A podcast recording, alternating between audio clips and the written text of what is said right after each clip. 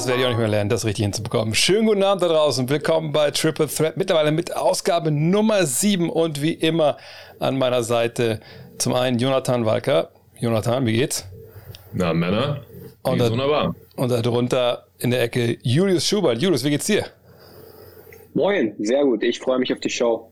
Kurze Frage an euch beide, wie sieht's aus? Ich meine, das ist ja die Zeit, wo, wo wir alle das gleiche Leid ertragen müssen. Äh, also ich meine jetzt nicht Covid, sondern Weihnachtsgeschenke. Äh, Jonathan, wie sieht's aus? Bist, bist, du schon, bist du safe? Hast du schon, hast du schon alles? Äh, wie, sieht, wie sieht's aus? Muss ich mir Sorgen machen? Du musst dir Sorgen machen, glaube ich. Also du, du nicht, weil du bist nicht im engsten Familien- und Freundeskreis. Aber alle anderen, äh, die dazugehören, äh, glaube ich schon, weil äh, ich bin ja immer jemand, der das alles auf dem letzten Drücker erledigt, dann gerne mal noch auf dem Weihnachtsmarkt oder so. Das äh, fällt ja in diesen Zeiten leider alles weg. Ähm, ich bin immer ganz froh, wenn meine Schwestern irgendwie was organisieren, wo ich dann einfach mitschenken kann. Bei meinen NBA-Kumpels fällt mir das alles überhaupt nicht schwer. Da weiß ich einfach, ja, der ist fern hier, da gibt es ein Jersey oder hier NBA 2K oder irgend sowas. Aber ja, Familie, Freundin und so, da, da wird es immer eng jedes Jahr bei mir. Wie sieht das bei dir aus, Julius? Ja, also ich bin auch jemand, der, der sich da auf letzten Drücker noch mit, mit dranhängt äh, bei irgendwelchen Geschenken, die andere Leute organisiert haben, weil ich einfach so viel anderen Kram um die Ohren habe momentan, dass da einfach, äh, ja, dass sowas da meistens hinten runterfällt. Ich, ich bin äh, relativ weit, sag ich mal, weil ich zu meinem, meinem Bruder, meinem Vater mit dranhänge. Meiner Mutter habe ich, die wusste schon, was sie wollte. Das ist immer das Beste. Leute wissen, was sie wollen. Ich meine so, ja, ja, such mal Schönes raus. Äh, ja, aber ich muss noch für meine eine Schwägerin, weil mit meiner, ähm, also meiner Family da, Schwiegerfamily, ist zum ersten Mal, dass ich wirklich wieder mal am 25. dabei bin, weil ich dies ja nicht kommentiere. Und da habe ich die jetzt beim Wichteln gezogen. Und wenn es Schrottwichteln wäre, was ich blödsinnig finde als Aktion, aber das wäre dann wenigstens leicht, weil dann könnte ich irgendeinen, irgendeinen Ramsch hier mitnehmen. Aber jetzt muss ich mir halt für eine wirklich äh, gebildete Frau Anfang 30, die in Italien lebt, irgendwas ausdenken. Und das ist wirklich nicht leicht. Von daher, wenn da vielleicht mal Leute in den Kommentaren was schreiben wollen, könnt ihr das gerne machen oder Tipps per E-Mail. Brauche ich auf jeden Fall. Aber sonst, sonst stehe ich schon ganz gut da. Aber fangen wir an heute. Und ähm, wir, und ich habe mich gerade gesehen, eine Frage dreht sich genau um eine News, die wir hatten. Von daher schieben wir die eine News nach hinten, Laurie und Ball. Ähm, von daher fangen wir an mit der News der Woche, die ein bisschen unter ferner Liefen lief, obwohl sie eigentlich echt eine Geschichte ist, wo man sagen muss, ey, wow, das ist gar nicht so uncool oder gar nicht so ohne Effekt auf die Liga. Die Rede ist von den Portland Trailblazers. Da haben wir gehört, dass Neil O'Shea, langjähriger General Manager, aber wohl relativ unangenehmer Mensch, ich glaube, so kann man es zusammenfassen, rausgeflogen ist, eben weil er da den Arbeitsplatz relativ toxisch hat werden lassen. Und das hat jetzt, so will es zumindest The Athletic erfahren haben, eine gewisse Kettenreaktion in Gang gesetzt. Ähm, zum einen O'Shea ist weg, entlassen, ne, wurde dann jetzt mit einem Interimsmann ersetzt. Gleichzeitig soll Dame Lillard gesagt haben, tja, also richtig geil läuft's nicht. Ne? Chauncey Billups ist gekommen. Ich wollte eigentlich Mike D'Antoni oder, oder Jason Kidd. Ich dachte, wir spielen bessere Verteidigung. Ich dachte, wir holen mehr Leute im Sommer. Jetzt haben wir die schlechteste Verteidigung der Liga. Vorne läuft's nicht so richtig geil. Also bei ihm vor allem. Jonathan und angeblich hat er auch noch gesagt, also ich wäre dafür, dass wir Ben Simmons jetzt holen. Wie, also was machst du aus diesem, dieser ganzen Gemengelage da jetzt in Portland? Was passiert da jetzt? Ja, ist interessant. Also ganz vielschichtig, wie du gerade auch schon angedeutet hast. Also, dass All Shay jetzt raus ist, das finde ich eher ein gutes Zeichen, weil, wie du ja auch schon gesagt hast, ähm, scheint es nicht so der coolste Chef gewesen zu sein. Ähm, immer wieder ausgerastet, beleidigend und anscheinend gab es da wohl auch einen Kommentar gegenüber einer weiblichen äh, Mitarbeiterin, der ihm jetzt letztendlich zum Verhängnis geworden ist. Und solche Leute sollten wahrscheinlich auch äh, an vielen anderen Orten eher lieber keine Machtposition innehaben.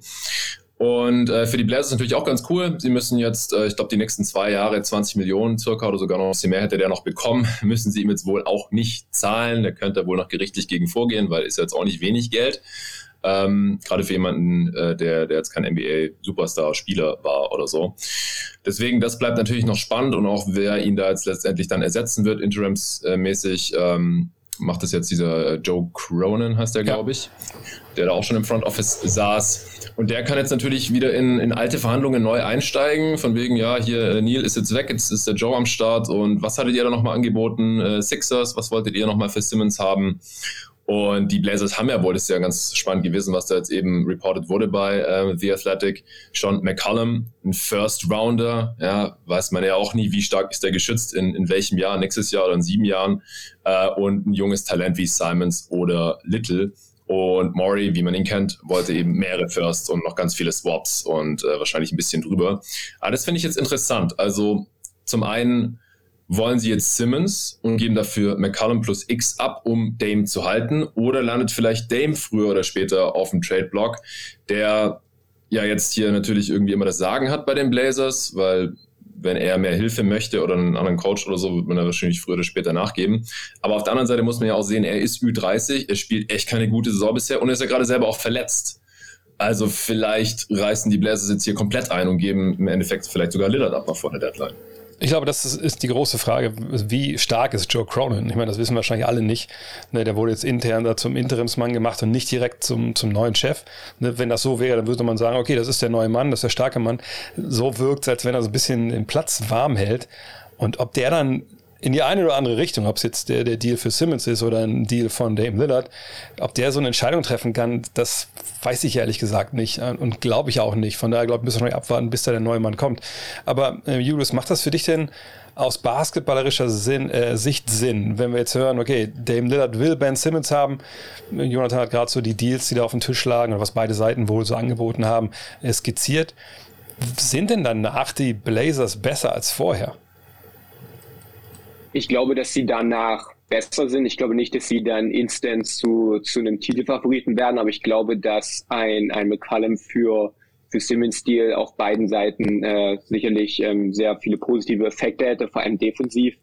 Ähm, die Blazers hatten die äh, zweitschlechteste Defense im letzten Jahr statistisch. Dann gab es in der Offseason viel Gerede darum, dass alles besser wird, neue, neue Ideen, neue Ausrichtung. Ich hatte das auch in dem Video dann ähm, bisschen dargestellt, aggressivere Defense. Ähm, das sah auch gut aus, so die allerersten zwei Wochen. Und jetzt sind sie genau wieder da, wo sie letztes Jahr waren. Ähm, ich weiß nicht, ob vorletztes oder letzter momentan, aber es sieht grauenhaft aus.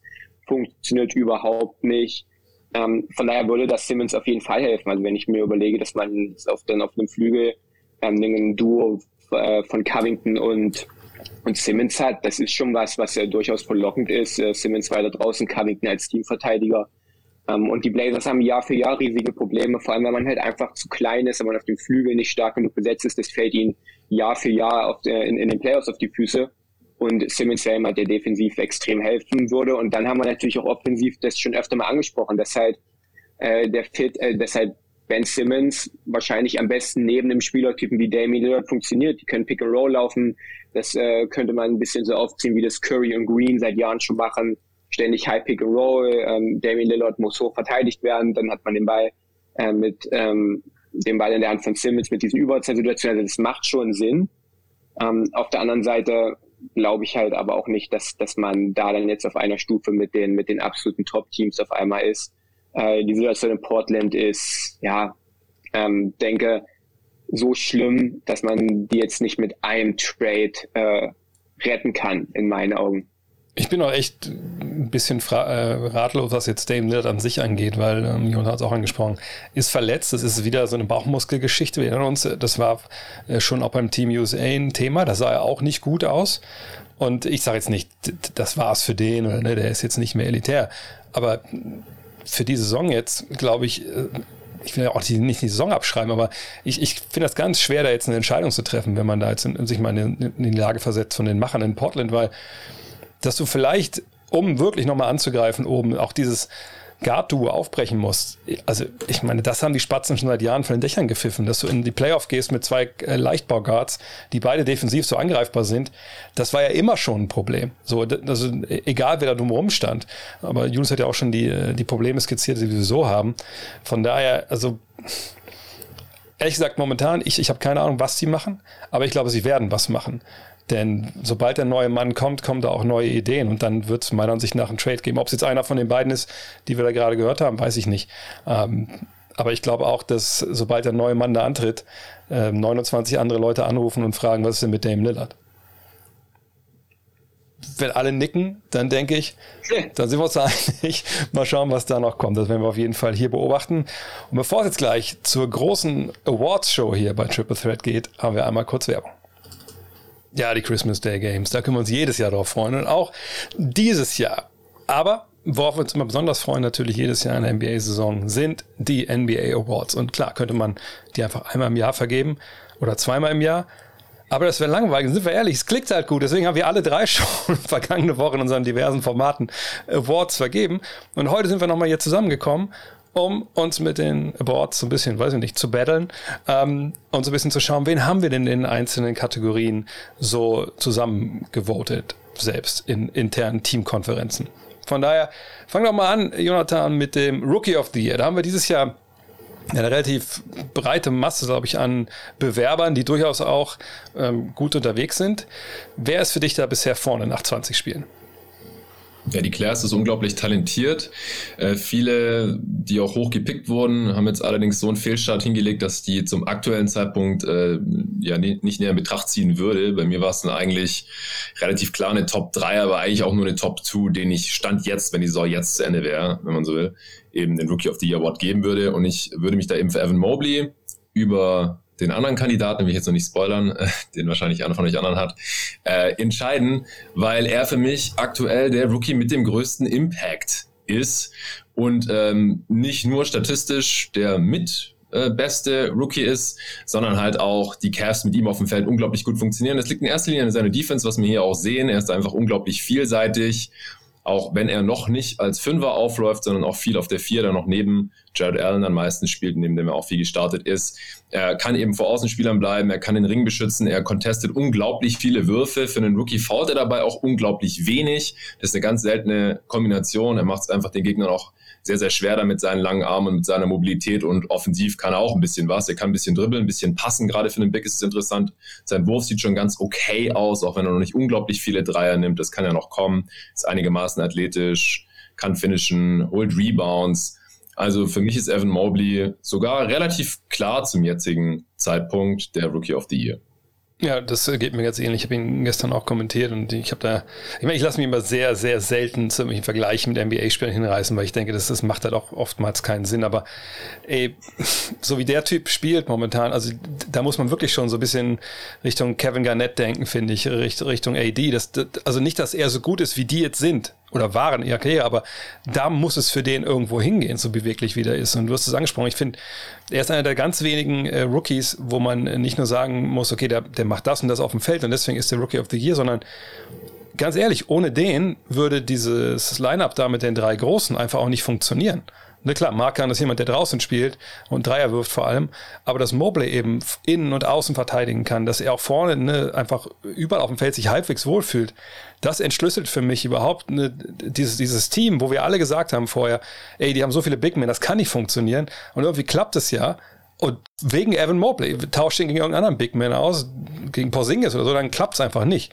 Und deshalb, ich, ich bin wirklich hin und weg, wie der Typ verteidigt und, und bin da vollkommen bei Jonathan. Aber einer hier in der Dreierrunde ist nicht bei Jonas, sondern bei mir. Julius, wen hast du als äh, Rookie of the Year? Ähm, ich habe mich für Scotty Barnes entschieden. Äh, zuallererst zu, zu Moby. Also ich würde euch da absolut nicht, nicht widersprechen wollen oder jetzt irgendwie äh, groß rumdiskutieren.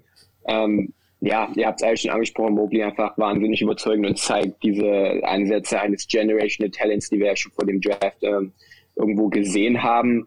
Aber Scotty Barnes ähm, überzeugt mich einfach bisher ein minimales bisschen mehr ähm, ist dieser äh, überathletische Point Forward, der Ballhandling Skills mitbringt, bei dieser Größe, der einfach dieser moderne Flügelspieler ist, ähm, mit den Passing Skills, der überragende defensive Ansatz zeigt. Also Mobley natürlich wahnsinniges defensives Potenzial, aber auch jemand wie Scotty Barnes ist jemand, der äh, auf dem Flügel schon ähm, mittlerweile auch die, die besten äh, Wings des Gegners verteidigt. Das teilt er sich so, ein bisschen mit OG Ananobi. Ähm, und äh, zeigt auch überraschend äh, gute Shotcirchen-Ansätze schon. Das ist ja was, was wir ähm, vor dem Draft noch nicht so wirklich gesehen haben bei ihm, aber wir sehen es jetzt auch hier gleich, ähm, geht er schon komfortabel rein in Stepback-Würfe, ähm, attackiert immer wieder per Drives, ähm, der Wurf zu, ähm, aus der Midrange, also der Dreier fällt noch nicht, aber aus der Midrange ist er ähm, ziemlich gut bisher. Von daher hat auch ein bisschen mehr gespielt als Evan Mobley. Also ich denke, wenn wir jetzt auf die komplette Saison gucken, kann das nochmal richtig, richtig spannend werden. Ähm, aber Stand heute ähm, hat er halt auch ein paar mehr Spiele gemacht, ein paar mehr Minuten gespielt. Von daher ist Scotty Barnes hier Stand heute meine Wahl. Aber wenn man, wenn er mich jetzt natürlich fragt, wen ich langfristig von den beiden lieber im Team hätte, dann würde ich natürlich trotzdem mit Mobley gehen. Aber wenn wir jetzt auf das erste Viertel der Saison gucken, hat mich äh, Scotty Barnes ein kleines bisschen mehr überzeugt. Ich muss auch sagen, ich nutze auch gerne diese, diese Etappen-Awards ein bisschen, auch vielleicht mal früher in der Saison Leuten den Award zu geben, äh, die vielleicht später wahrscheinlich nicht bekommen werden, aber das ist bei Mobley nicht der Fall. Das muss ich direkt dazu sagen. Dann kommen wir doch zum nächsten Wort, da kann Julius ja direkt mal anfangen. Ähm, wo machen wir weiter? Machen wir mal Most Improved. Wen, wen hast du da? Oder vielleicht mal vorneweg, wie definierst du Most Improved? Weil das ist ja immer so eine, so, so eine Sache. Die NBA gibt nichts vor äh, in dieser Hinsicht. Ähm, wie würdest du das äh, für dich immer so hinlegen, wie du da wählst?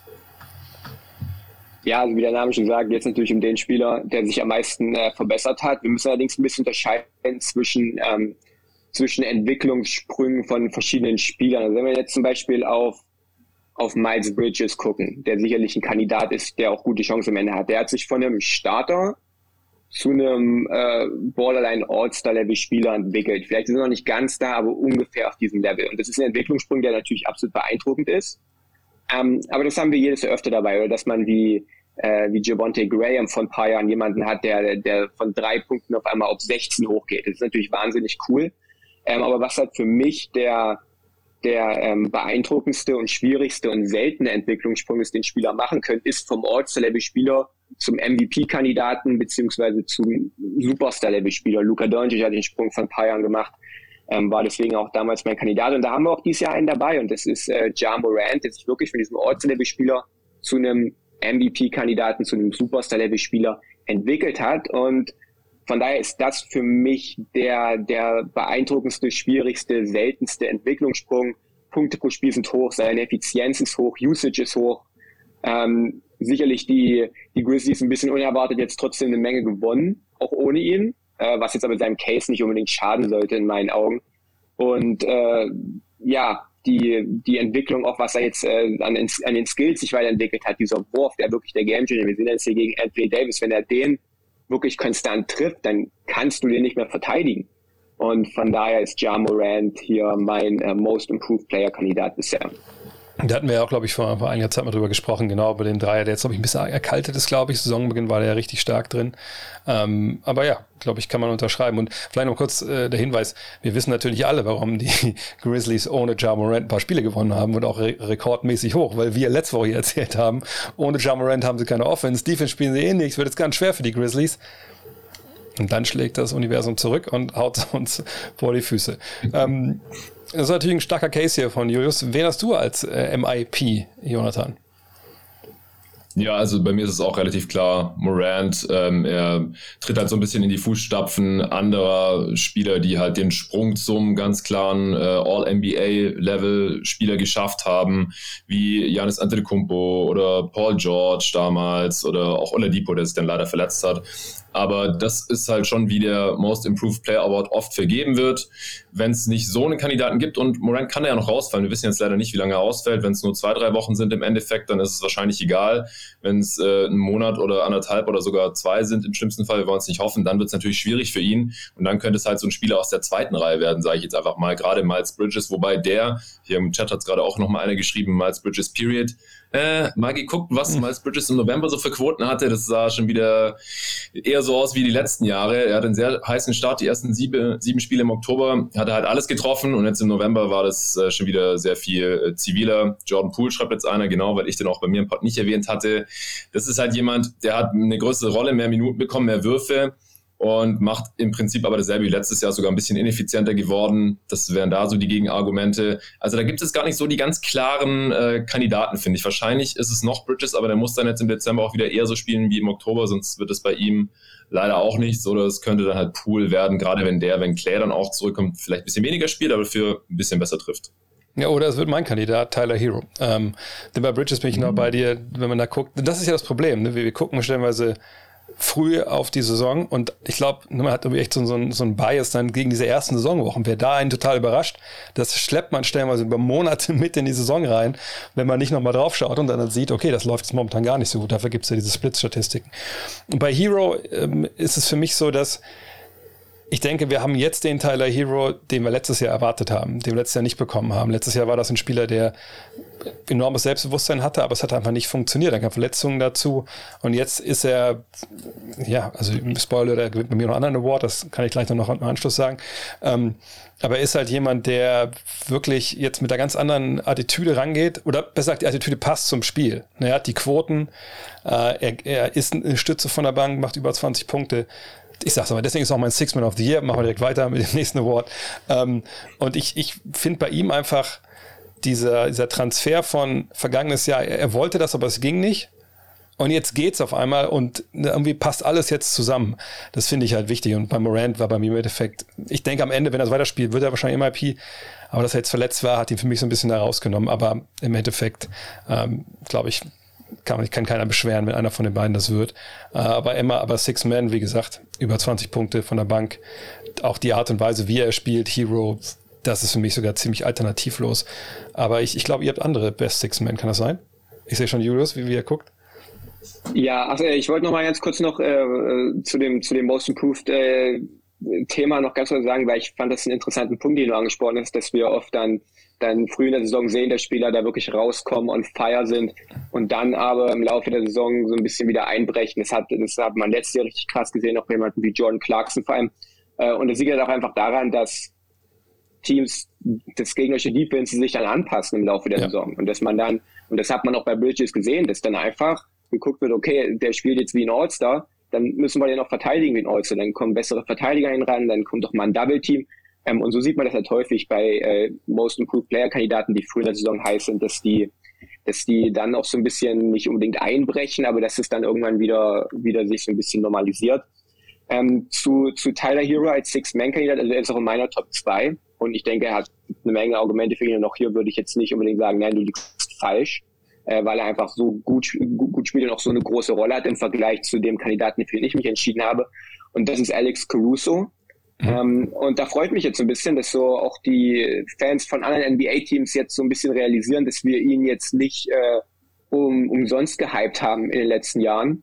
Ähm, oder dass er halt mehr als dieses Meme war, ähm, ihn jetzt irgendwie als den besten Perimeter-Verteidiger der, der NBA bisher in dieser Saison zu bezeichnen, ist, denke ich, jetzt kein Hot Take. Ähm, defensiver Gamechanger, die Bulls spielen, wie alle Caruso-Teams vor ihm, deutlich besser, wenn er auf dem Parkett äh, steht. Der Dreier fällt noch nicht, aber dafür hat er halt auch offensiv seine Stärken, weil er halt super intelligent spielt, die kleinen Plays macht und wirklich äh, mit einem hohen Basketball die, die Kollegen um sich herum besser macht.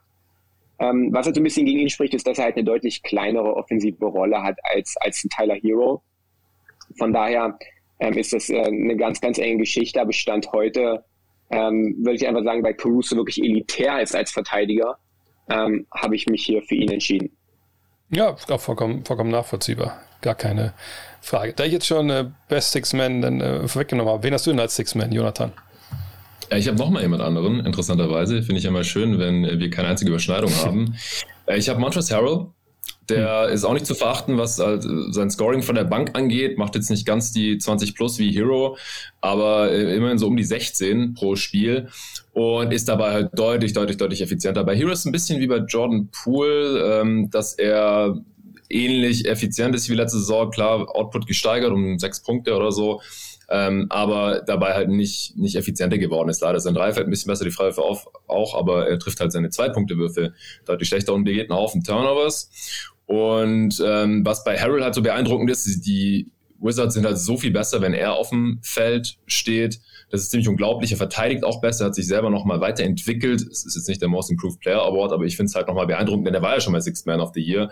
Und ich finde jetzt bei den Wizards spielt er noch besser als bei den äh, Clippers damals. Also er ist auch eigentlich eine Punktemaschine von der Bank, gerade als Big, reboundet mehr als jemals zuvor, kann man im Pass spielen, verteidigt besser und ist halt ultra effizient. Also ein Offensivrating ist über 130 und es ist halt bei jemandem, der nicht gerade nur fünf Punkte pro Spiel macht oder nur irgendwelche Durchstecker äh, wieder reindankt oder sowas, ist es schon sehr, sehr beeindruckend. Deswegen ist er gerade mein Sixth Man of the Year. Ich glaube, bei ihm ist auch so ein bisschen der Fall, äh, der hat wirklich so eine Fuck you-Einstellung dieses Jahr, nachdem es letztes Jahr in LA für ihn ja wirklich äh, nicht lief ähm, und man ihn echt so vollkommen degradiert hat. Und das, das sieht man, glaube ich, momentan ganz gut. Da Julius eben schon äh, über die Defense kam, äh, wer ist denn dein Defensive Player of the Year bisher? Also da ich habe es jetzt bis jetzt bei den anderen gesagt, ich würde euch nicht widersprechen, nicht großartig diskutieren wollen. Wenn hier jemand äh, nicht Draymond Green vorne hat, würde ich das schon, oh. würde ich das schon diskutieren.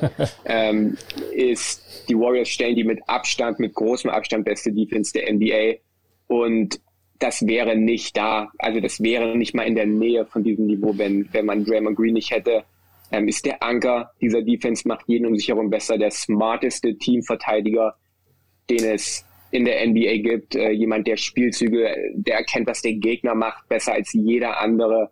Ähm, ist ein Rim Protector, kann draußen verteidigen, kann jede Rolle übernehmen.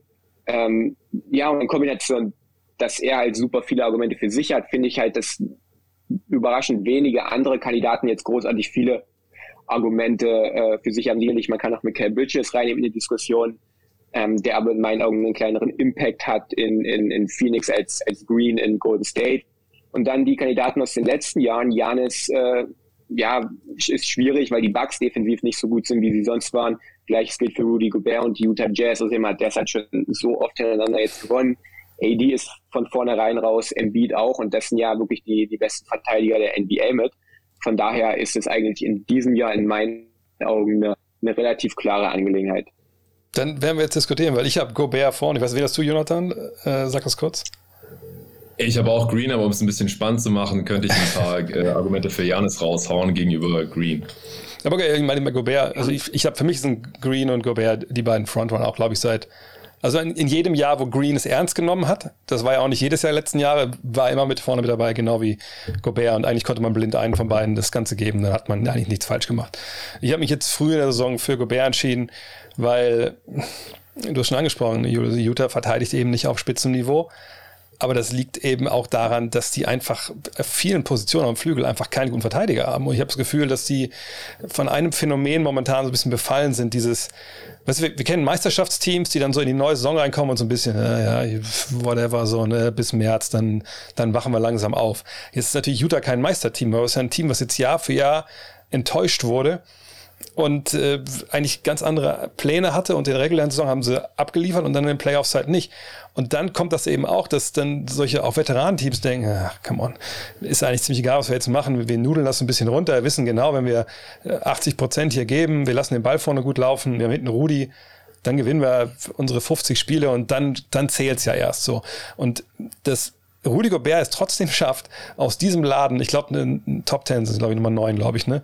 Top 10 Defense äh, hinzubekommen, allein mit seiner Präsenz, das finde ich halt nach wie vor erstaunlich. Und im Vergleich zu Green, Green hat ja gute Verteidiger um sich herum. Bei Green gibt es einen Ron Adams im Team, den, den Defensivkoordinator, der glaube ich, niemand in die Halle lässt, wenn der nicht weiß, wie sie verteidigen müssen. Und auch da gibt es natürlich ein, zwei Jungs, man sagen muss, ja, gibt sicherlich bessere Verteidiger in der NBA, aber die haben eben eine, eine toll funktionierende Infrastruktur und, und, ein Coaching und bei aller Liebe für Utah, das sehe ich da halt eben nicht so. Also da sehe ich dann schon, wie gestern Abend wieder Bojan Bogdanovic stellenweise ein bisschen über das Halbfeld torkeln und nicht wissen, wo sein Mann ist. Und dann muss eben Rudi das im Endeffekt wieder ausbügeln. Und das sehe ich halt bei äh, Golden State nicht. Und deswegen gab es für mich leicht den Vorteil eben für Gobert. Aber wie gesagt, wahrscheinlich werden wir am Ende des Jahres wieder einfach auf eine Dartscheibe die beiden Fotos kleben können, werfen drauf und wen wir treffen, der wird Defensive Player of the Year. Von daher, ja. Aber Jonathan gibt den Ausschlag. Jonathan sagt Green, dann sind wir ja zwei hinein. ja, also ich, ich hatte Gobert auch in meiner Top 3, aber nur an 3. Ich habe Janis an 2 und ich finde es gerade sehr knapp mit Draymond, weil, Fun Fact, Julius, wenn Janis spielt für die Bucks, ist deren Defense besser, statistisch gesehen, als wenn Draymond mit den Warriors zockt, weil Nochmal Fun Fact, die Warriors Defense ohne Draymond sogar besser ist auf dem Feld. Sie ist geil mit ihm auf dem Feld, aber wenn er nicht drauf ist, sogar noch ein bisschen besser. Das liegt aber in erster Linie daran, meiner Meinung nach, weil halt Gary Payton II und Co. halt äh, die, die Warriors Bank, die anderen Bank-Lineups da einfach ähm, ja, keine Punkte machen lässt. So, das würde ich jetzt Draymond Green niemals anlasten, weil, wie gesagt, mit ihm auf dem Feld ist die Defense auch sehr, sehr, sehr stark. Und wir müssen es halt immer noch im Auge behalten. Ähm, ich finde das Rennen aber relativ offen. Beide waren schon mal Defensive Player of the Year. Beide haben riesigen Einfluss auf die Defense ihres Teams. Das Ding ist halt, Draymond bekommt gerade ein bisschen mehr Hype, weil seine Teammates halt defensiv auch besser sind. Deswegen die Warriors halt die beste Defense der Liga stellen. Das halt auch mit Abstand. Und bei den Bucks ist es halt schwierig. Holiday hat viele Spiele verpasst. Lopez hat ein Spiel gemacht und wird es noch ganz, ganz viele verpassen. Vielleicht spielt die Saison gar nicht mehr. Und ansonsten ist der defensiv halt nicht, nicht so viel los und die sind halt abgrundtief schlecht, wenn Janis nicht auf dem Feld ist. Aber das könnte man ja auch als Case für Janis nehmen, wenn das die restliche Saison so bleibt. Ich muss kurz ja, eine Sache. Halt, äh, sag was, Julius. Ich, ich hole mal kurz einen Kommentar rein, aber sag mal ruhig, was du sagen willst. Ja, es ist halt die Frage, ob, ob die äh, Teammates von Draymond Green einfach von Natur aus so gut sind, und das würde ich bei jemandem wie Iguodala und Curry schon sagen. Aber wenn ich mir angucke, in wie vielen Szenen Draymond Green vorher sein Mitspieler sagt, mach das und das und beweg dich dahin, weil das und das passieren wird, und dann machen die das. Higgins. Und dann, ja, und dann, natürlich haben sie das dann gut gemacht, aber wer weiß, ob sie es auch gemacht hätten, wenn, wenn Draymond das nicht gemacht hätte. Und wie viele, in wie vielen Situationen auch, ähm, und das ist, das macht richtig Spaß beim Zugucken, wenn man ja. dann wirklich sieht, okay, da hat jemand gerade einen Fehler gemacht und man sieht sofort, Draymond Green geht zu dem hin und sagt, hier, du hast da jetzt gerade, du hast da jetzt gerade einen Fehler gemacht, alles cool, das und das hast falsch gemacht und beim nächsten Mal läuft es dann. Also ähm, diese, diese Leadership und, und ja, und dieses, dass er halt einfach jeden um sich herum besser macht, nicht nur, weil er halt so eine, so eine Anti-Gravity am Korb hat, wie einen Rudy Gobert, der, der durch seine Rim Protection ähm, quasi Gegner aus der Zone raushält, aber halt einfach, weil er einfach, was Kommunikation angeht, ist halt in meinen Augen, ist, ist Draymond Green dann nochmal noch mal um einiges, um, um einiges besser und wichtiger. Ich glaube, das ist auch Draymond, glaube ich, genau das, was ihm ja im Vergleich zu Rudy fehlt mit der Länge und der Athletik das gleicht er eben aus mit seiner Kommunikation. Ich glaube, so kann man es, glaube ich, ganz gut beschreiben. Ich habe einmal diesen, diesen Kommentar hier reingenommen, weil mich das schon seit über einem Jahr triggert, wenn Leute sowas schreiben. Ich, also vielleicht können wir es auch mal hier, hier im Plenum noch mal kurz diskutieren. Für mich ist Rudy Goberts Defense nicht das Problem der Utah Jazz, sondern nach wie vor Flügelverteidiger. Aber das, schon, aber das kann man gleich mal reden. Sondern die Flügelverteidiger, die einfach ihn dazu zwingen, eben auszuhelfen an Stellen, wo er, wenn das eine halbwegs solide Defense wäre, wie zum Beispiel in Golden State, müsste da nicht aushelfen.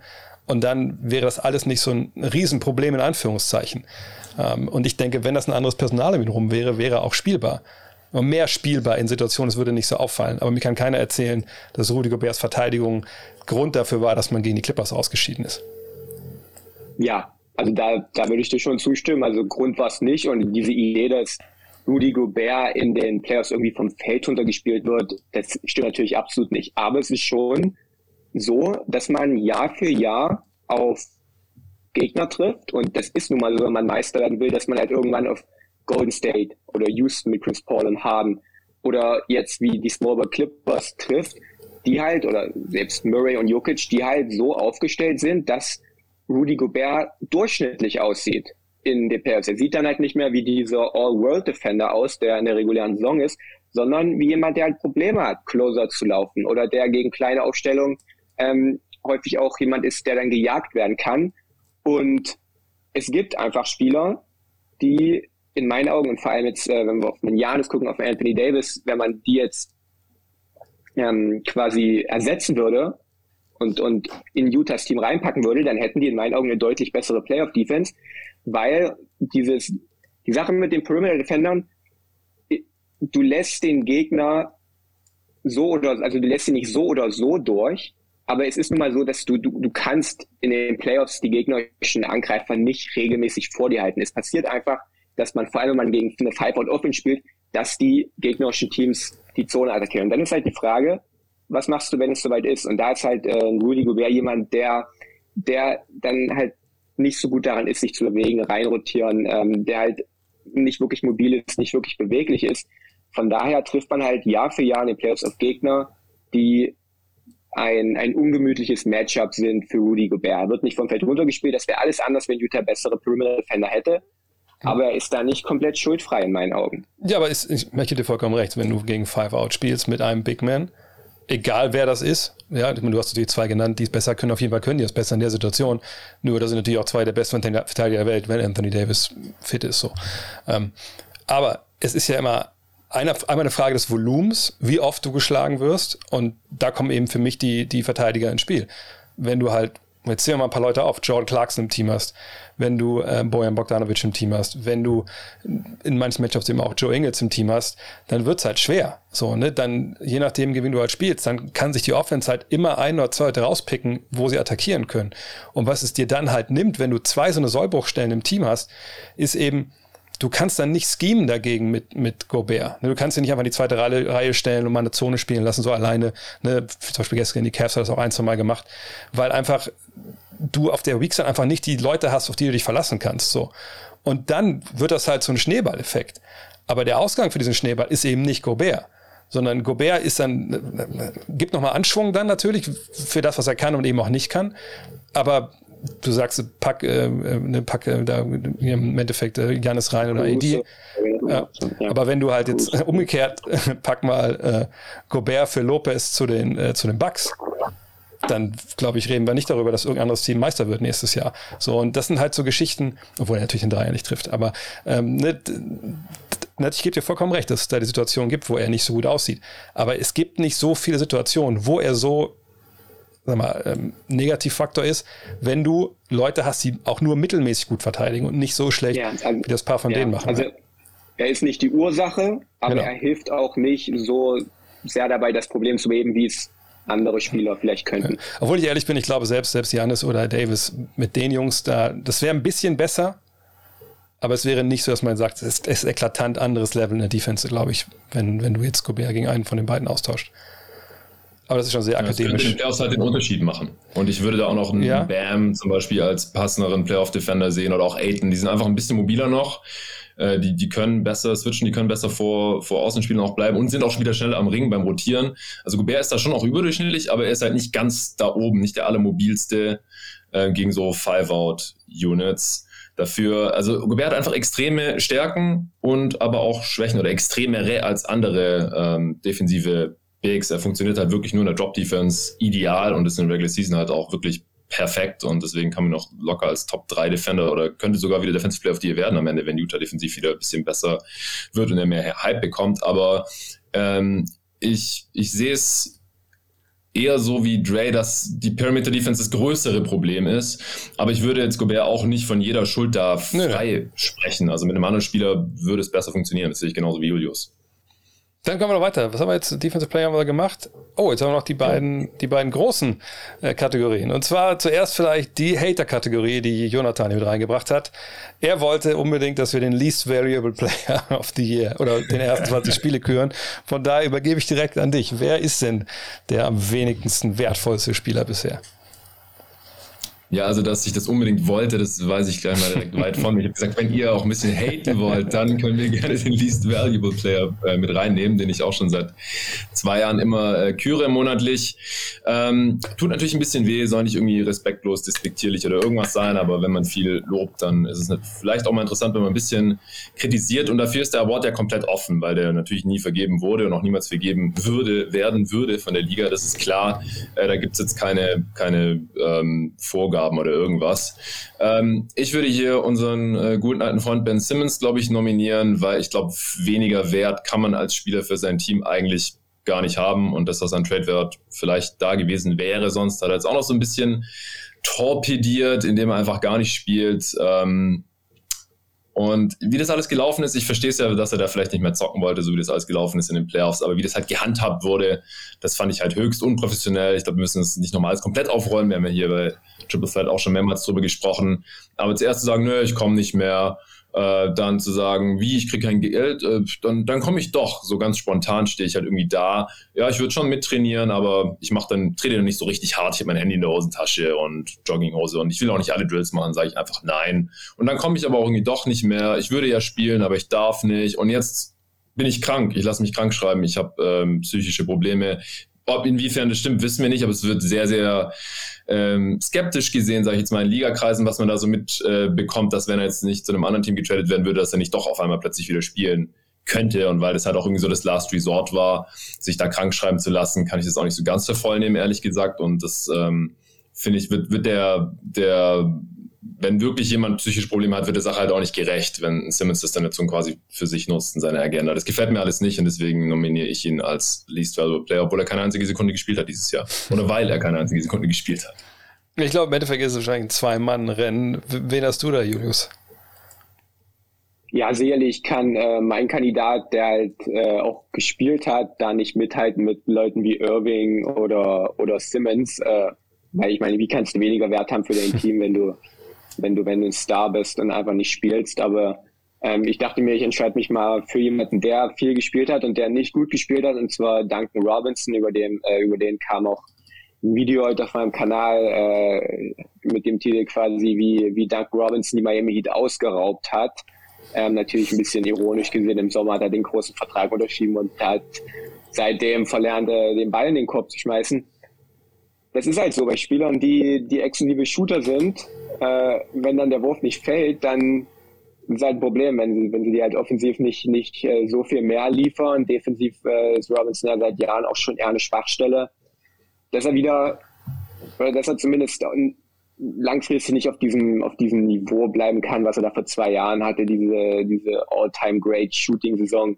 Das war klar, Defense verteidigen ihn mittlerweile ganz, ganz anders und das ist einfach nicht, nicht haltbar gewesen. Man hat letztes Jahr schon ein bisschen gesehen, dass er, ähm, dass er da wieder ein bisschen auf den Boden der Tatsachen zurückgekommen ist, aber in diesem Jahr trifft er halt überhaupt nichts. Was halt zum einen daran liegt, dass er, und da können wir sonst was versuchen zu analysieren, dass er halt einfach Würfe nicht trifft, die sonst reingehen. Wer weiß, woran das liegt, ob es an dem Ball liegt oder vielleicht hat er Jips oder vielleicht liegt es an dem, an dem Druck jetzt, was den Vertrag angeht, was auch immer. Wir wissen es nicht. Ähm, die Würfe fallen einfach nicht so. Auf der anderen Seite sind natürlich auch, ähm, ist es halt auch so, und das habe ich mir in dem Video halt ein bisschen genauer angeguckt, dass er halt deutlich mehr ähm, schwierige und eng verteidigte Würfe nimmt, als in der Vergangenheit viel, viel weniger offene Würfe, trifft diese schweren Dreier überhaupt nicht, wird super verteidigt von Defenses, die switchen immer mehr, ähm, sie spielen auch ähm, ab und zu mal wirklich Hedge-Defense. Sie, sie, sie trappen ihn dann auch mal und, und wollen halt, dass er den Ball vielleicht auf dem Boden sitzt oder abspielt. Und hat aber momentan für Miami überhaupt keinen Wert. Die Heats sind zehn Punkte besser, wenn er, äh, wenn er nicht spielt und wenn er nicht auf dem Parkett ist. Und das ist ein echtes Problem bisher. Und wenn man wirklich Meister werden möchte, und das Ziel haben die Heat natürlich, dafür hat man den Kader so aufgerüstet, dann, dann brauchen sie ihn auf jeden Fall in Topform. Also das geht gar nicht anders. Ähm, von daher momentan ähm, ist er ja mein Kandidat. Ja, glaube ich, kann man unterschreiben. Du hast gesagt in deinem Video ja auch relativ gut, äh, also sehr gut sogar dargestellt. Ähm, allerdings bin ich bei Kyrie. Ähm, genau aus ähnlichen Gründen, die natürlich auch schon Jonathan bei, bei Ben Simmons angebracht hat. Er spielt halt nicht. Und das war für mich so ein bisschen der Toss-up, ne, wen, wen nehme ich da jetzt? Aber ich habe mich im Endeffekt für Kyrie entschieden, weil wir haben es Eingang der Show ja erwähnt. Ben Simmons kann man noch traden. So. Und selbst wenn jetzt äh, Sean Marks und Co. ja angeblich, wenn jemand anruft und sich erkundigt nach Kyrie Irving, dann auch wirklich sagen, oh ja, schön, dass du darüber reden möchtest, lass uns mal quatschen. Also sie nehmen die, die Calls schon an und die hören sich auch an, was da angeboten wird. Aber A, der wird nächstes Jahr Free Agent, wenn er aus seinem Vertrag aussteigt. B, wir wissen wirklich nicht, wenn man, also niemand weiß, wenn man sich den holt, was, was so die nächste Nummer ist. Vergangenes Jahr war er öfter halt einfach auch mal gar nicht da. Jetzt diese, diese Impfgeschichte. Und nochmal, das ist seine persönliche Entscheidung. Ist halt nur eine Entscheidung, die man nicht rational erklären kann und die halt seinem Team extrem wehtut. Haben die sich entschieden, ihn jetzt bei Auswärtsspielen nicht mitspielen zu lassen? Ja, aber auch da vollkommen nachvollziehbar, ne, dass man das halt nicht macht, um das Team, um da Ruhe drin zu haben und nicht zwei Mannschaften quasi ins Rennen zu schicken. Und da man eben Ben Simmons traden kann, obwohl er sich natürlich viel unprofessioneller verhalten hat als, als Irving, bin ich bei Kyrie, weil das ist jetzt einfach jemand, der da in den Büchern steht, der dem Team nicht hilft, der glaube ich auch das Team, ich glaube für die Sixers ist das abgeschlossen, für die Spieler. Ne, die wissen, der kommt nicht zurück, die machen sich da auch keine Hoffnung. Aber mit Kyrie, es gab letzte Woche auch Berichte, dass die durchaus noch Kontakt haben ne, und mal texten, allerdings eben nicht so nach Motto, hey, man lässt du dich impfen, sondern so einfach mal austauschen. Die wollen den ja zurück und die hoffen, der kommt zurück. Und die wissen auch, wenn der nicht kommt, dann wären wir sicherlich auch nicht Meister dieses Jahr. Wir haben die anderen Probleme, die sie gerade haben im Kader. Und äh, deswegen ist er für mich der, der least valuable Player, weil er dieses Team einfach vom dem Podest, wo wir sie alle drauf gestellt haben äh, vor der Saison, einfach runtergerissen hat und die Lösung denkbar einfach ist zu sagen, ich nehme den am besten äh, überwachten und am besten erforschten Impfstoff aller Zeiten, der jetzt schon sieben Milliarden Mal in der Welt verabreicht wurde und ich bin wieder dabei morgen. Oder halt in, ne, zwei Wochen, je nachdem, vier Wochen, bis er dann ge geimpft ist. So. Und solange er das nicht macht, ist er für mich der, der least valuable player. Kommen wir zum most valuable player. Ähm, und da kann ein Jonathan mal anfangen. Wer, wer ist denn das genaue Gegenteil jetzt? Also wer ist der Spiel, wo du denkst, die ersten 20 Spiele, der hat seinem Team am allermeisten gebracht? Also ich finde, dass die Liste der Kandidaten gerade im Vergleich zum letzten Jahr zu diesem Zeitpunkt in der Saison relativ kurz. Äh, und ich glaube, es ist jetzt auch kein Hot Take zu sagen, dass es Steph Curry wohl ist. Ähm, bestes Team. Er ist die Offense der Warriors, ähnlich wie Draymond die Defense der Warriors ist. Das äh, lässt sich, glaube ich, relativ easy auf ihn äh, zurückführen. Und er spielt einfach auf diesem MVP-Level. Er reißt im Prinzip dasselbe ab wie in der letzten Saison, wo er rein individuell gesehen auch auf diesem Level performt hat, aber das Team einfach nicht so gut. Und ich finde, es ist halt immer noch mal was anderes, das in einem Team, das so gut wie nie verliert, zu zeigen, als in einem Team, das äh, ungefähr so oft verliert, wie es halt gewinnt, wie es letztes Jahr bei den Warriors der Fall ist. Das ist nicht mehr das Ding. Ähm, die Warriors sind gerade das dominante Team in diese Liga. Haben wir jetzt auch die Winning Streak meiner Phoenix Suns äh, beendet, leider letzte Woche. Die Suns waren Back-to-Back -back und Booker hat nicht gespielt. Ja, sollte man auch mit dazu erwähnen. Und im ersten, ersten Aufeinandertreffen haben auch die Suns äh, gezeigt, so wer, wer gerade so der Macker ist in, in der Western Conference oder in der Liga vielleicht auch. Aber die Suns haben halt keine MVP-Kandidaten und die Warriors haben ganz glasklar und in meinen Augen ist es gerade Steph Curry. Dann lass äh, mich kurz mal einen reinwerfen, bevor dann Julius am Ende äh, sein bringt.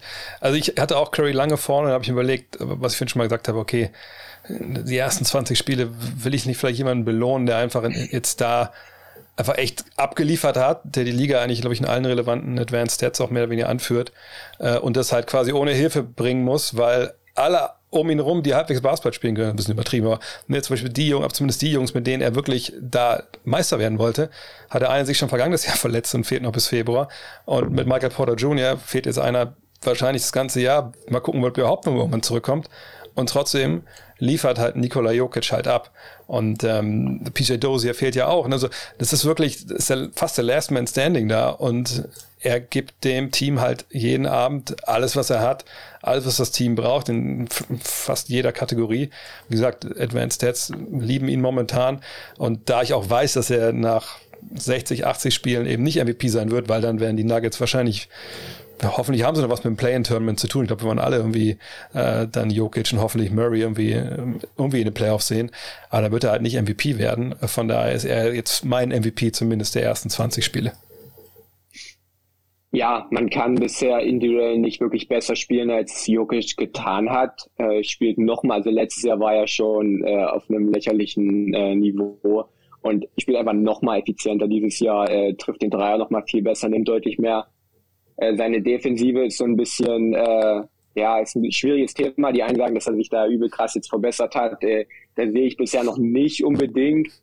Aber ja, du hast schon gesagt, er wird es nicht werden am Ende, weil die Nuggets nicht genug Siege holen. Aber ähm, spielt, spielt äh, individuell auf jeden Fall da ganz oben mit. Ich habe mich halt auch für Steph Curry entschieden. Jonathan hat schon angesprochen, bester Spieler beim besten Team ähm, legt äh, überragende individuelle Stats auf, spielt, spielt äh, hocheffizient.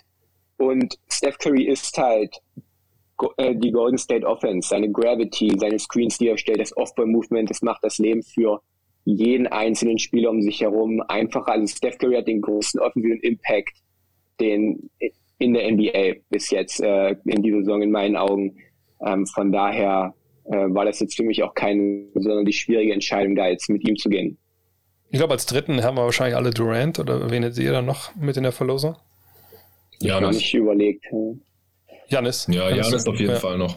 Und ich, ich hatte sogar Durant noch über äh, Jokic in meiner Top 3, weil Jokic halt schon einige Spiele verpasst hatte. Ja, zum einen wegen der Suspendierung, zum anderen wegen der Handgelenksgeschichte. Jetzt ist er zum Glück wieder zurück. Aber der hatte dadurch halt das war also der eine Nachteil gegenüber den, den anderen dreien, KD, Janis und Curry. Auf der anderen Seite, äh, Markus, einem der Bob Morris-Brüder zu zeigen, wo der Hammer hängt, das ist eigentlich fast äh, schon nochmal, nochmal ein Ding für MVP. Nochmal, aber egal. Wollen wir vor, vor Weihnachten nicht irgendwelche Gewalt verherrlichen. Jetzt gibt es wieder Werbung. Ich sag's direkt vorneweg. Das ist jetzt nicht, ist nicht 1080p oder 4K, aber es ist die beste fucking Weihnachtswerbung, die es je im Leben, je in unserem Leben gab in Sachen NBA. Wie gesagt, viel besser, finde ich, geht es nicht. Aber wir haben ja brandneue Fragen von euch bekommen, die wir beantworten wollen natürlich. Und fangen wir an mit der Frage, die uns eine News heute gekostet hat. Und zwar unsere Meinung zu den Strafen für den Lowry und Ball äh, Deal. Also kurze Erklärung. Äh, in der vergangenen Offseason gab es ja zwei Sign and Trades eben von äh, Kyle Lowry nach Miami und dann von äh, Lonzo Ball nach Chicago. Und äh, da muss echt schnell verhandelt worden sein, weil das kam raus, ich weiß gar nicht, fünf nach zwölf oder so an dem Tag, wo es ab 0 Uhr losging. Noch schneller. Noch schneller wahrscheinlich, sogar schon vor zwölf. Und das war der NBA dann vielleicht doch ein bisschen viel, denn eigentlich darf man ja erst ab äh, 0 Uhr, normalerweise ist der 1. Juli, das war glaube ich diesmal der, was war es, 5. August oder sowas, durfte man, oder 1. August. Durfte man ja erst rangehen. Und jetzt gab es dann Untersuchungen ne, und beide Teams haben auch geholfen, dass das alles gut läuft. Und die NBA hat gesagt, gut, beiden wird ein Zweitrunden-Pick abgezogen, das nächste Mal, wenn das geht. Das dauert mit dem einen Team vielleicht ein bisschen länger, weil die schon eine Menge Zweitrunden-Picks abgegeben haben in Trades etc. Jonathan, war das jetzt äh, eine gerechte Strafe? War die zu hart? War die zu lax? Äh, wie hast du das alles gesehen? Ja, bei solchen Sachen ist ja immer interessant, was äh, ist davor passiert an Strafen, ja, was sind die Präzedenzfälle. Und äh, bei den Bucks ja genau das gleiche passiert mit diesem komischen Bogdanovic seinen Trade, der äh, dann nicht passieren durfte. Deswegen hatten die letztes Jahr keinen Second-Round-Pick. Ähm, ja, es ist halt im Prinzip eigentlich ein Witz, weil inoffiziell ist es halt wohl so, dass ja, Teams oder und oder Agenten halt auf ähm, Free Agents zugehen oder über diese sprechen, sobald die, äh, sobald deren Saison beendet ist. Ja, Regular Season vorbei, wenn das Team nicht in den Playoffs ist und ansonsten, sobald der Spieler aus den Playoffs ausgeschieden ist. Offiziell darf es halt erst mit Beginn des Moratoriums passieren, 1. Juli normalerweise, jetzt dieses Jahr war es der 2. August. Und es sieht dann halt ein bisschen komisch aus, wenn dann halt um zwei Minuten nach Beginn des Moratoriums schon Sign-and-Trade-Deals stehen. Also wo zwei Franchises und mehrere Spiele und alle müssen sich einig sein, das, das ist halt unrealistisch und das ist halt einfach Dummheit oder ein bisschen zu unbedarft, ein bisschen zu naiv an die Sache rangegangen, nicht aufgepasst, dass es äh, vielleicht erst nach 20 Minuten oder einer halben Stunde, ja, da wäre wahrscheinlich nichts passiert, dass das dann erst durchsickert. Deswegen sind die Teams da ein bisschen selbst schuld, meiner Meinung nach. Ich meine, die wissen, was da die geschriebenen und ungeschriebenen Regeln sind. Ähm, meiner Meinung nach ist es jetzt keine Abschreckung. Und weil ich meine, Second Round Pick, und du hast gerade selber schon gesagt, bei den Bulls ist es wahrscheinlich der 2026er, bei den Heat erst 2028, weil die vorher gar keine haben, beziehungsweise sind immer noch irgendwelche komplizierten äh, Swaps inkludiert, wo es halt wahrscheinlich ist, dass die Picks dann halt erst äh, dann zur Verfügung stehen. Und äh, zum Beispiel die Bulls, natürlich geben die lieben gerne noch irgendeinen Second Rounder in vier Jahren ab dafür, dass sie dann Lonzo Ball bekommen. Ich meine, man sieht ja, wie gerade, wie gut es funktioniert jetzt in Chicago. Also total ineffektiv.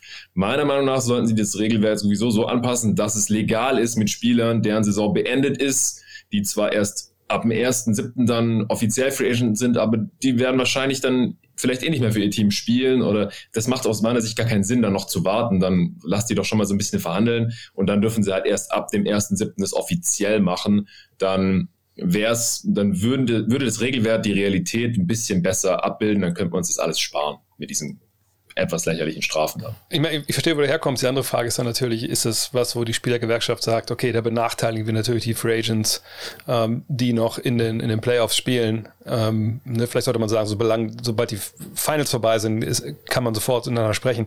Auf der anderen Seite, ich glaube, das ist so ein Ding, wo egal welche Regeln du machst, die werden halt unterlaufen werden. Du darfst ja offiziell nicht über die Spieler sprechen. Mich erinnert Magic Johnson vor ein paar Jahren, hat ja bei Jimmy Kimmel, glaube ich, über Paul George gesprochen. Dann gab es eine Strafe wegen Tampering, weil er da ja auch bei den Lakers gearbeitet hat. Und es wird ja immer gesprochen werden hinter den Kulissen. Nicht Magic Johnson mit Paul George, aber Magic Johnson mit dem Agenten von Paul George, der vielleicht einen Spieler bei Magic hat. Und dann reden die. Und wer will denn kontrollieren, ob die in, in irgendeinem Hinterzimmer äh, der Lakers Practice Facility nicht auch mal äh, anfragen, der Magic oder jetzt halt Rob Pelinka, sag mal hier, Paul George, hat er ein Interesse daran, äh, bei uns zu spielen? Natürlich passiert das. Da, müssen wir ja gar nicht drüber reden. Und ich glaube, diese Strafe, die auch, wie gesagt, sehr, sehr mild war, die wurde nur ausgesprochen, um wirklich zu zeigen, hey, so, also lass uns auch bitte irgendwie die Form wahren und warte doch mindestens bis eine Uhr vielleicht an dem Tag und haut's dann raus, dass zumindest im Zweifel noch interessierte Teams, die vielleicht das so machen, wie es im Regelbuch steht, die Chance haben, auch nochmal da anzurufen vielleicht. Ich meine, haben sie ja sowieso, wenn man überlegt, dass da noch eine Woche dann dauert, bis die unterschrieben werden dürfen. Aber das war für mich nur so ein Slap on the, on the wrist und einfach hoffen, dass dann das nächste Mal sich keiner so richtig dumm anstellt Mal gucken. Ich, ich denke, sie. Ich meine, im Endeffekt, sind wir mal ehrlich, das Problem sind auch Votes und Champs. Wenn die nicht drüber berichten, dann kommt es nicht raus und dann gibt es auch keine Strafe. Sind die Cavs for real? Können sie ihre Bilanzplatzierung im Osten halten, Julius? Das ist eine gute Frage. Also, dass die Cavs ähm, deutlich ähm, besser sind, als äh, wahrscheinlich die allermeisten das vor der Saison erwartet hätten. Äh, ich auch. Ähm, das ist jetzt sicherlich so, also die sind besser, die Aufstellung mit den, mit den drei Centern funktionieren. Du hast es vorhin schon mal angerissen. Ich hätte das auch in einem, in einem Video angesprochen. Äh, das liegt an Mobley, das liegt an, nicht nur an ihm, das liegt auch vor allem auch an Jared Allen, der, der auf einem All-Star-Niveau spielt, bisher offensiv wie, äh, wie defensiv. Von daher, ähm, ja, Ricky Rubio passt perfekt rein, Jetty Osman hat, hat einen Bounceback-Year und äh, mein, mein Liebling äh, Darius Garland spielt ebenfalls den All-Star-Level-Spieler. Also der hat letztes Jahr schon, schon die Ansätze gezeigt, dass da, dass er wirklich mal dieser, dieser primäre Ballhändler von einer richtig guten Offensive werden kann und hat sich auch in diesem Jahr äh, durch die Bank weg verbessert, auch vor allem nachdem äh, Sexton quasi ausgefallen ist, nochmal eine größere Rolle übernommen, nochmal mehr gemacht. Ähm, ich weiß nicht, ob sie, ob sie die Platzierung halten können oder ob man es wirklich schafft, in die Playoffs zu kommen, ohne übers Play-In zu müssen. Ob, ob sie das so halten können, aber ich glaube, dass sie, dass sie so gut sind. Ja, ich, ich bin eigentlich auch echt angetan, weil das auch jetzt nicht so ist, dass nur irgendein Spieler mega heiß gelaufen ist und dann irgendwie ne, haben sie sich da so ein bisschen in den Rausch gespielt, sondern das ist einfach super solide, was die abliefern. Auf, auf, auf vielerlei ähm, hin, äh, Sichtweisen und äh, vielerlei Spieler auch. J.D. Osman trifft über 40% seiner Dreier, was er, glaube ich, vorher in seiner Karriere noch nicht einmal geschafft hat. Ähm, ich glaube auch, die Sexton-Verletzung hat ihnen vielleicht sogar auf eine weirde Art und Weise ein bisschen geholfen, ne, weil da ein bisschen die Rollen klarer verteilt sind. Ähm, also ich ich denke auch, also ich würde mich nicht wundern, wenn die in den Playoffs landen. Eine Frage haben wir noch und wir sind schon über eine Stunde, deswegen mal ein bisschen schneller jetzt hier. Wir peitschen das jetzt durch. und zwar, äh, was ist eure Meinung zu meinen Rockets? Gefallen mir momentan nach dem schwachen Start echt gut. Jonathan, ist das nur ein Strohfeuer? Die Rockets haben sie immer noch den, den längsten Winning Streak in der Liga gerade? Ich habe es gar nicht im Kopf. Auf jeden Fall sechs in Folge jetzt. Aber wenn man sich halt mal anguckt, wen sie da so geschlagen haben, ich meine, wenn schlechte Teams aufeinandertreffen, irgendwer muss halt gewinnen. Und die Rockets lassen halt gerade die nicht ganz so schlechten Spieler spielen. Also die Wets spielen, die sie ja auch im Kader haben, durchaus. Mehr Minuten, äh, Green verletzt, äh, Porter Jr. Äh, teilweise auch. Und wenn halt nicht zwei 19- oder 20-jährige Guards den Aufbau besorgen sollen, dann wird die Offense halt gleich besser. Die Defense war schon nicht ganz so mies und dann kann man halt auch mal sechs Spiele in Folge gewinnen, wenn die Gegner halt nicht gerade so super stark sind. Also ich will jetzt hier auch nicht komplett drunter reden, sechs Spiele in der NBA zu gewinnen, das muss man erstmal schaffen, vor allem wenn man davor schon 15 in Folge verloren hat, glaube ich. Aber es, es ist erstens ein bisschen ein anderes Team und die Gegner waren halt nicht so stark. Ähm, ich glaube, die Rockets haben kein Interesse daran, jetzt noch 18 insgesamt in Folge zu gewinnen wie die Suns oder sowas. Äh, würde auch nicht passieren. Die Qualität haben sie nicht. Äh, die Spieler, die jetzt gerade auch einen großen Anteil daran haben, die wollen sie wahrscheinlich früher oder später auch loswerden. Deswegen spielen die ja gerade auch. Die stellen sich jetzt ein bisschen ins Schaufenster. Eric Gordon, House Jr., Thais, wir haben letzte Woche schon so ein bisschen über diese Kandidaten gesprochen, vielleicht sogar ein Christian Wood, sind dann vielleicht zu haben, wenn richtige Playoff-Teams oder Contender da irgendwas von Wert mit rüberschicken, weil die Rockets wollen ja neu aufbauen, die wollen um ihren jungen Kern äh, die Zukunft orientieren. Ja, ich, ich denke auch, ich glaube auch, ich kann mir auch vorstellen, dass es vielleicht noch eine Ansage von oben gab. So nach dem Motto, ey Leute, äh, können wir mal ein paar Spiele gewinnen, können wir vielleicht mal die, die, die Älteren spielen lassen. Dann, du hast angesprochen, auch Verletzungen kamen dazu, die vielleicht auch nicht so schlecht sind. Äh, denn irgendwann tut es ja auch ein bisschen dem Besitzer in der Tasche weh, ne? wenn, wenn die Halle leer ist auf einmal und keiner mehr hingeht, dann, dann wird es ein bisschen schwierig. Was gibt's denn? Ja, Silas wollte sicherlich auch seinen Job nicht verlieren, jetzt schon. Das kommt auch on top, ja, ja. Also das ist ja eh äh, eigentlich die ärmste Sau, wenn wir ehrlich sind in Houston. Ja. Was gibt's äh, bei dir auf dem Kanal, Julius, diese Woche noch? Äh, morgen kommt ein äh, Video über Steph Curry, über den haben wir schon ein bisschen eher über, über seine Saison und ich habe mich auch mal gefragt, ist äh, das die beste Saison, die er bisher je gespielt hat? Also hat er schon mal besseren Basketball gespielt? Ähm, nicht nur also die, die, Statistiken aus früheren Jahren miteinander verglichen, auch was seine Skills angeht. Ähm, äh, wird, wird ganz interessant. Bin echt mal gespannt äh, auf das Feedback, weil es ist ein cooles Thema, finde ich. Das kommt morgen und dann, ja, was zu Garland äh, am Tag danach. Ansonsten habe ich jetzt noch nicht weiter, weiter vorausgeplant, großartig. Was gibt's für dich, Jonathan, äh, in Sachen Podcast? Da fragt gerade jemand, ob es mir mehr Videos gibt. Nee, gibt es nicht. Mich gibt es nur bei Triple Threat, beziehungsweise davor bei 5D Show. Zumindest bisher. Aber für mich gibt es nur Podcast. Ähm, Supporter-Pods gibt es ähm, erstmal zwei Fragen-Pods. Answering Machine hast es ja bei mir. Ähm, zwei Teiler jetzt zum äh, Beginn der Woche. Teil 1 mache ich jetzt gleich noch fertig und hau den raus. Teil 2 dann wahrscheinlich morgen. Und dann öffentlich für alle zu hören, äh, gibt es Ende der Woche einen Pod. Da geht es um die Überraschungen dieser Saison, wo man jetzt ja aber schon langsam sagen kann, das ist wahrscheinlich real. Also jetzt nicht wie mal als Bridges die ersten sieben Spiele die Hütte abgebrannt und dann im November sieht das alles nicht mehr so toll aus, sondern äh, ich schaue mit meinem Kollegen Tobi Bühner drauf, so was überrascht uns, sieht aber so aus, als wäre das jetzt auch so. Also Spieler, die besser sind oder schlechter, vielleicht auch nochmal Teams, ähm, was äh, überrascht uns da oder was hätten wir so vor der Saison nicht erwartet? Ja, ich habe heute äh, meinen Fragen-Podcast, weil ich am Wochenende den Mund nicht aufmachen konnte wegen dieser Wurzelgeschichte am Zahn, äh, kam heute raus. Ähm, ich nehme am Donnerstag mit dem Dean wieder einen neuen Deep Dive auf, wo wir einmal so quer durch die Liga gehen. Auch sicherlich nochmal äh, Dame Lillard mal genauer anschauen, was da so möglich ist, etc., was auf dem Weg ist für die, für die Trailblazers. Äh, und dann gibt's äh, die Rapid Reaction am Mittwoch und Freitag wieder den Fragenpod und natürlich morgen äh, Fragenstream auf Twitch drüben ja, ich denke, haben wir es wieder geschafft. Noch zwei, können wir glaube ich schon mal sagen, zwei Shows gibt es noch ähm, bis Weihnachten und dann erst wieder am 3. Januar. Von daher nächste Woche wieder 20 Uhr am Montag. Ja, würden wir uns freuen, wenn ihr dabei seid, freuen wir, ihr noch jetzt noch abonniert, äh, auch vielleicht noch hier auf Like klickt und dann hören wir uns ganz bald wieder, würde ich sagen. Jungs, hat mal wieder Spaß gemacht. Haut rein. Ciao. Bis dahin.